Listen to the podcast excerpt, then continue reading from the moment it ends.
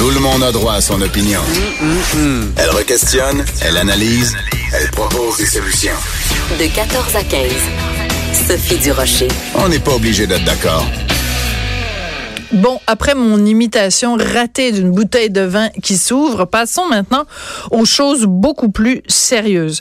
Euh, Alain Pronkin est euh, spécialiste des nouvelles religieuses. On le reçoit régulièrement et chaque fois que je le reçois, je lui dis "Écoute, Alain, tu pourrais venir euh, faire une chronique à l'émission chaque jour de la semaine, cinq fois par semaine, euh, 52 semaines par année, et on pourrait à chaque fois parler de cas d'abus sexuels par des prêtres euh, au sein de l'Église catholique." Alors, je ne sais pas s'il m'a pris au mot, mais dans l'actualité, euh, Hier, on apprend donc euh, en Colombie plus de 100 cas d'abus sexuels, pardon, par des prêtres. C'est l'Église de Colombie elle-même qui admet qu'il y a eu plus de 100 cas d'abus sexuels, donc plus de 100. Euh, on en parle donc avec Alain. Bonjour Alain Pronkin. Oui, bonjour. Sophie, je voulais juste te dire une petite chose. Il faudrait déjà réserver du temps pour demain. Ah, OK, bon, Parce ben. que demain, c'est la sentence du cardinal Pell pour agression sexuelle Bon. sur des enfants et ça va être rendu cette nuit en Australie. Bon. Et j'ose même pas te décrire ce que le juge avait dit au moment de, de le déclarer coupable comme description de l'acte. Ça te Ben, une écoute, idée. on- Mais ça, c'est demain. Mais, mais de description de l'acte parce que c'était particulièrement, c'était pas juste des attouchements, là, c'est, c'est, non, c'est allé loin, c'est ça. oui. C'est allé loin. Euh, c'est et puis là, écoute, la presse australienne l'a mentionné. Moi, j'ai pas osé aller là. Mais je sais pas si tu te souviens, il y a quelques années, on avait montré euh, dans Charlie Hebdo euh, le Benoît XVI qui faisait une euh, enfin une agression sur un enfant. Eh bien, c'est encore pire que ce que Charlie Hebdo avait fait comme caricature. Bon, mais pas- dire que le cardinal Barbaret, à cette époque-là, qui lui aussi Oui. Été reconnu coupable, avait dit que c'était odieux. Bon, alors ça, ça me permet d'ouvrir une, une fenêtre. Euh, Oui. Charlie Hebdo, je suis très contente que tu mentionnes les caricatures bêtes et méchantes de Charlie Hebdo, Oui. parce que Charlie Hebdo, c'est un journal bête et méchant. Donc, s'ils font des, caricatures gentilles à un moment donné, ben ce sera plus Charlie Hebdo. Et c'est important ce que tu racontes, que tu parles de, ce, de cette caricature-là, parmi d'autres, c'est que à un moment donné, quelqu'un avait fait une recension de toutes les unes de, de Charlie Hebdo et on avait fait la liste de toutes les personnes qui étaient attaquées, personnes ou groupes qui étaient attaquées par euh, Charlie Hebdo et les musulmans, c'était peut-être, mettons, cinq unes, alors que, mettons, les catholiques, il y en avait 40, 45 Ouais. unes. Les politiciens, en fait, majoritairement, ils ont fait leur une avec des politiciens français ou étrangers Oui. qu'ils ont attaqués. Alors, quand il est arrivé, évidemment, les fameux événements euh, de janvier 2015, euh, les événements de, de, de Charlie Hebdo, l'attentat terroriste islamiste, les gens disaient, bon, on le sait bien, Charlie Hebdo, ils haïssent les musulmans. Ben, attendez deux secondes, là. Premièrement, ils haïssent personne. Ils détestent tout le monde. Ils critiquent tout le monde et ils caricaturent tout le monde. Voilà. Alors, euh, voilà, c'est important Et de... sans retenue. Et sans retenue. Donc, je referme cette parenthèse, Oui. mais elle est importante parce qu'en effet, Charlie Hebdo ont souvent, et Dieu sait qu'il y avait de la matière, hein, Oh oui, il y a euh, représenté des prêtres catholiques ou des, en train de, ben, de, de sodomiser Voilà. des petits enfants, puis bon, disons-le Ouais. clairement, parce que ben c'est ça la réalité. Qu'est-ce que tu veux que je te dise? Bon, alors Mais ici, quand on va voir le jugement demain, j'ai l'impression que le juge va revenir là-dessus. Mais ça, ça c'est pour demain. les détails. Bon, ben écoute, là, mais je vais quand même pas te faire venir euh, tous les jours euh, à l'émission. Concentrons-nous sur euh, la Colombie, parce que, euh, donc, ce qui est intéressant dans ce cas-ci, c'est que donc l'Église admet ces cas-là. Et en plus, ce que je trouve intéressant, c'est que euh, l'Église non seulement reconnaît, mais elle souligne le rôle de la presse et des médias en général dans la dénonciation de ça. Et ça, c'est important parce que parfois, nous, les journalistes, mais moi, je prétends pas du tout faire de journaliste d'enquête, mais je veux dire que ce soit, par exemple, au cinéma, que ce soit des livres, il y a plein de livres qui sont sortis récemment euh, concernant justement l'Église catholique. Euh, et il y a un, un film français aussi sur euh, des histoires de de, de, de, de, de trois garçons qui ont été agressés par des prêtres. Tout ça participe d'une prise de conscience, puis c'est important de le reconnaître. Oui, il faut reconnaître. ça commence avec les, les, les journalistes euh, de, de Spotlight, le- du, Globe Oui. Mail de Boston, du Globe de Boston. Là, ça a commencé avec eux. C'est vraiment cette recherche-là. Et c'est ça ce qui est intéressant, parce que celui qui a dénoncé, ben, qui, qui, qui, qui confirme le tout, c'est Ruben Salazar Gomez, qui est cardinal. Et ce cardinal-là, Il est colombien. Il est Il colombien. est colombien, D'accord. euh, à Bogota. C'est le cardinal de Bogota. Et il était à Rome pour le sommet sur la pédophilie. Et c'est lui qui a donné le premier des discours. Euh, Oui. Et puis, à son premier discours, il dit carrément, il dit, nous devons aussi reconnaître que le rôle joué par la presse et les médias de communication et les réseaux sociaux est très important. Hum. Il, il le met carrément partant. Il dit, puis même, il paraphrasait le pape. Il dit, même le pape le dit. Il- le pape avait dit à l'époque, je voudrais plutôt remercier vivement les professionnels des médias qui ont été honnêtes et objectifs et qui ont cherché à démasquer ces loups et donner Très la bon. parole aux victimes. Moi, c'est donner la parole aux victimes. Ouais, Ça, ouais. c'est majeur. C'est majeur. C'est important. Ouais. On les oublie toujours, les victimes.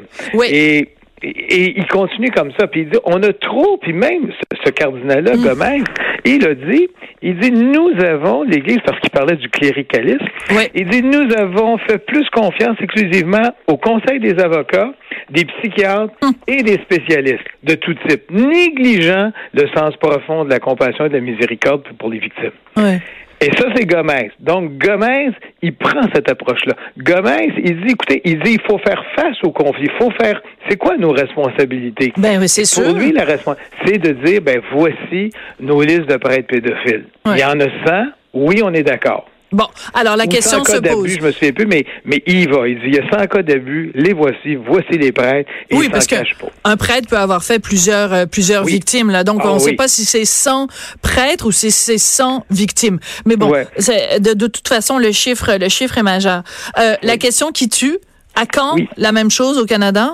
Ça, c'est la question qui tue. Parce que ça n'a pas été abordé. On l'a fait aux États-Unis. On l'a fait à Chicago. Et là, évidemment, à Chicago, on voit tous les chiffres. Le, le, le cardinal Soupich avait dit, je pense, 300. Les journalistes ont dit c'est 600. On l'a fait, je crois, en Alaska, à Louisiane. Il y a, il y a certains États, chez les Jésuites, on l'a fait.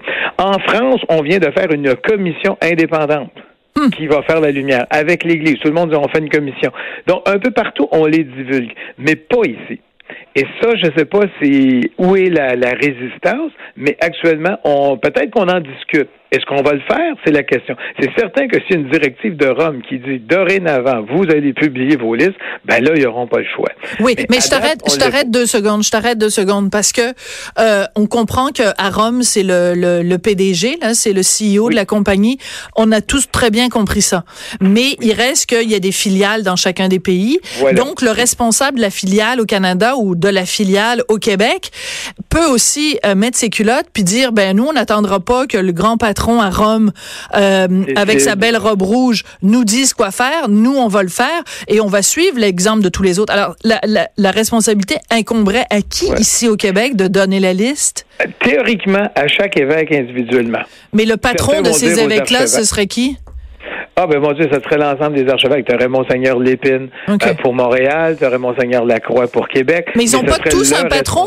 Ils ont pas tous un patron? Moi je connais pas les termes de, de Oui, bon. mais que ce, qui, ce qui devient complexe pour Ouais. eux, c'est que tu as des communautés religieuses. On sait qu'il y a eu des poursuites contre Ouais. les Sainte-Croix, on sait Ouais, qu'il y a eu des les poursuites Oblats, contre les ouais. les oblats.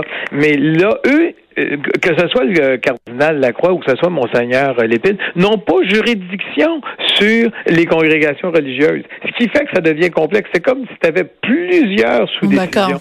Règle générale, on va y aller en front commun. On va dire, parfait, on est d'accord tout le monde ensemble et on y va. Mais la résistance, elle est de où? Mm. Pour divulguer ou ne pas divulguer ces Bonne question. Mais il va falloir que le Canada ou le Québec arrive à dire oui, on le fait parce que tu as le souci de la transparence. Et à Rome, on en a discuté beaucoup de la transparence. Écoute, il y avait le cardinal Marx qui avait dit écoutez, les dossiers ont disparu. Et même dans certains cas, on n'a même pas ouvert de dossier quand il y a eu des plaintes légitimes. Ils ont est face à ça. Ouais. Mais les dossiers ont disparu ou les dossiers on les a fait disparaître. C'est pas la même chose. Voilà. Ouais. Oui, c'est la même chose. Ou on les a pas ouverts tout simplement. Ouais. Mais le cardinal Marx est clair là-dessus. Et il parle de la transparence. Il dit maintenant, voici les évêques. On va vous rencontrer. Il y a une plainte. Il doit y avoir un dossier. Vous représentez la victime à partir de ce moment-là. Vous vous occupez de la victime. Mm. Euh, Et évidemment, le- le- l'accusé, le, prêtre, a le droit à son procès juste et équitable. Ça, il n'y a personne qui va, qui va nier ça non plus. Mais vous devez d'abord, plutôt que de dire on n'écoute pas les victimes, puis on, on, on, on s'en doute fortement. Gomez, celui de Bogota, il le dit. Il a dit, Mhm. écoutez, il dit, on passait notre temps à défendre l'Église.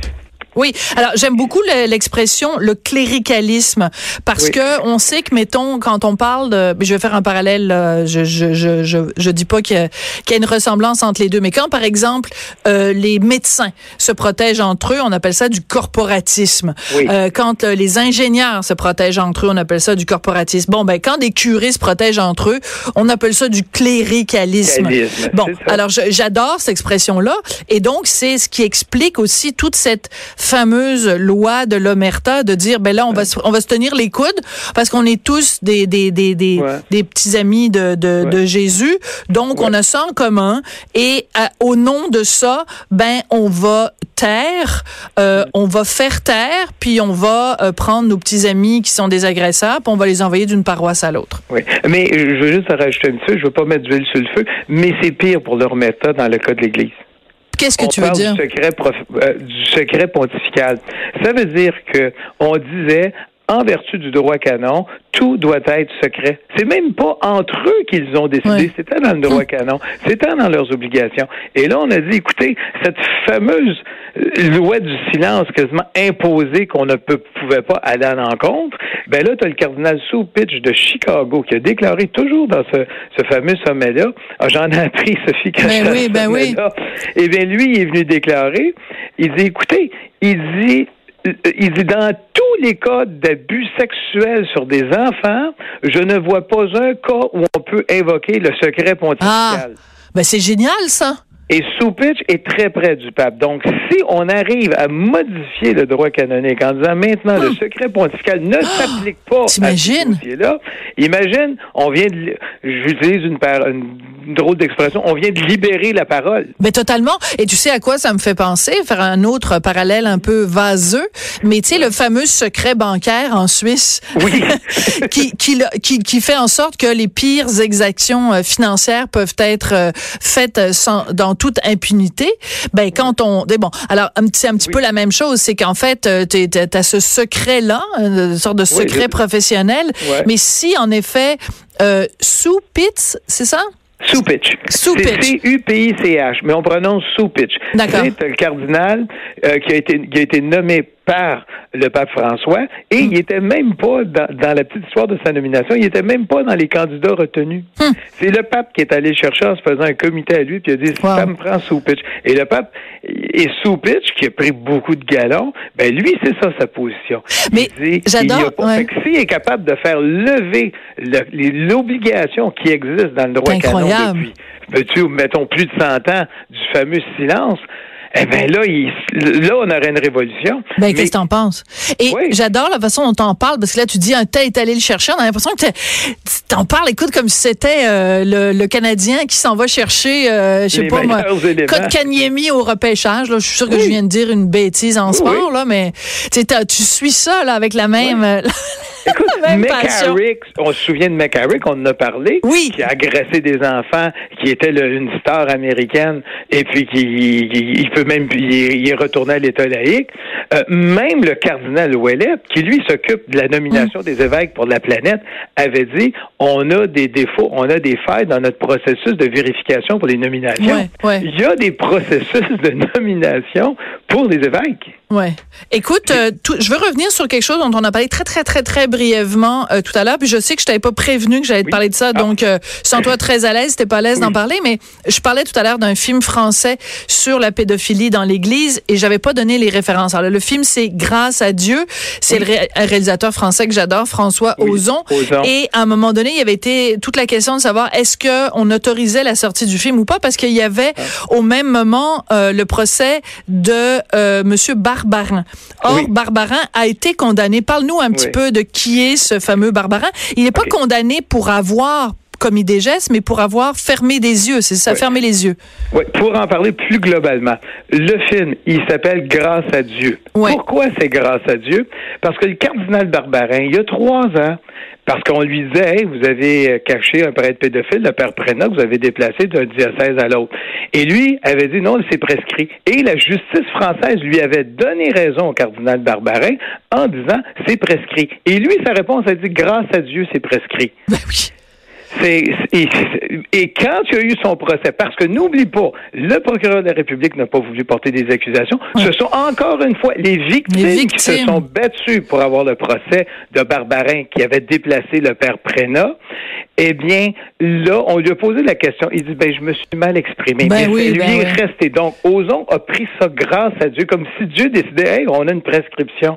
Dieu n'a rien à voir dans les prescriptions. Exactement. Et pourquoi il y avait un problème avec le, le film, c'était qu'on s'en prenait directement au, car- au, à- au- au curé Prénat qui a agressé des enfants dans les Mhm. années 70 et qui n'a pas encore subi son procès. C'est ça qui est incroyable. C'est ça qui est incroyable. Le film sort au Québec de mémoire, je pense que c'est le 20, on va dire autour de- du 26 mars. Et qui va être euh, qui va être euh, assis euh, dans la salle au cinéma pour regarder ça? Peut-être moi, je pense. Ah ben écoute, on ira ensemble. Oui. Non, on ira Le- ensemble, puis on tu on, on s'en parlera après à la au à la radio. Beaubien. Je l'avertis les gens, c'est au cinéma Beaubien. Ben j'espère euh, si, tu arrives à trouver euh, pour Québec aussi parce qu'on est des auditeurs nous euh, partout à travers Oui, le vrai, Québec hein. Québec. On n'est pas Je juste à l'avoir pour Montréal. Québec aussi. Oui. Mais, mais c'est ça. Donc, le fond, c'est ça. Et là, ça va être le procès de Prénat, qui lui a agressé, je pense, de mémoire, c'est autour de 70 enfants dans les scouts. Et lui, ce qu'il avait trouvé à dire à, à Barbarin, quand Barbarin est devenu archevêque et est en charge de tout en 2003, Mm. depuis euh, 2003, je n'ai pas agressé d'enfants. Ben oui, ben alléluia, il faudrait le remercier. Hein?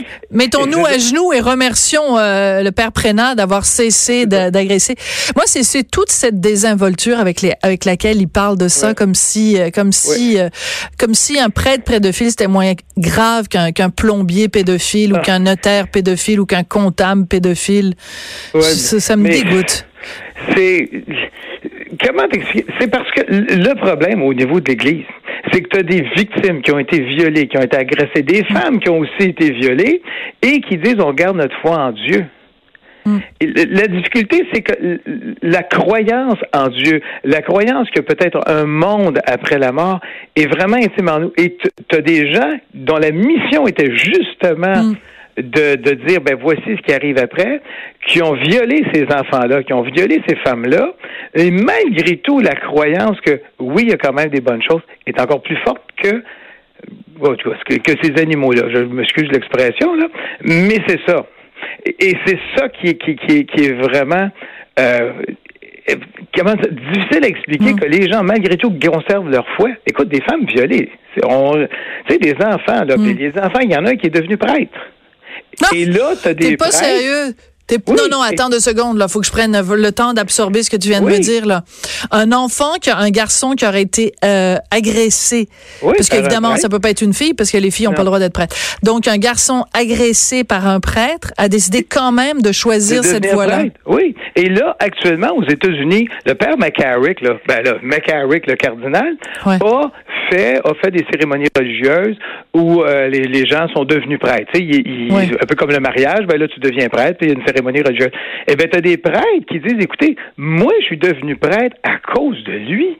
Et ça, les, ça remet leur, leur, leur foi en question. Ah ouais. Et c'est ce que je suis un vrai prêtre. C'est un pédophile qui m'a donné mon ordonnance sacerdotale. Arrête, c'est Mais dégueulasse. il non, mais c'est ça, c'est pour ça que je te dis, c'est les problèmes, les difficultés que ça cause Mm. aux gens, c'est que les gens sont, écoute, c'est- dans tes croyances, c'est dans ta foi, c'est dans ton ADN, et on vient t'ébranler constamment. Mm. Et mais imagine les pauvres femmes en Afrique. Les, écoute, Mm. la religieuse qui est violée en Inde et puis qui dénonce à son, qui dénonce son évêque qui l'a violée. Puis là, l'évêque dit, oh, ce n'est qu'une religieuse. C'est que. Hey, c'est, Ah ouais. les victimes là, euh, Sophie, c'est pas réglé. C'est pas parce que tu es victime, ils ont encore le chemin excessivement dur. Il Ouais. est temps que des gens comme Gomez disent, hey, d'abord la victime. D'abord la victime, tu as tout à fait raison. Oui. Écoute, euh, donc on a un rendez-vous toi et moi, on a une euh, hein, un rendez-vous cinématographique, on Oui, ira le à la- 26. on ira voir euh, le film Oui. Grâce à Dieu. J'ai vu la bande annonce puis déjà Mais, juste mais pour, pour assurer nos auditeurs, je vais y aller avec mon épouse aussi. Ah, mais moi mon mari il travaille à cette heure-là, Ah que Non, mais il faut rassurer nos. mais c'est en tout bien, tout honneur, là. C'est sûr que c'est pas une vraie date qu'on a ensemble. C'est un rendez-vous professionnel. Bon, Ça va être platonique, là. voilà, le 26. OK, mais ça- parfait. Ça, va être quelque chose. Puis on mais vous au en moins, parlera. je vais m'informer pour Québec. Puis oublie gentil. pas, à chaque jour, on a des nouvelles. À chaque jour suffit sa peine et ses accusations de, de pédophilie. Merci beaucoup. Euh, Bienvenue, Sophie.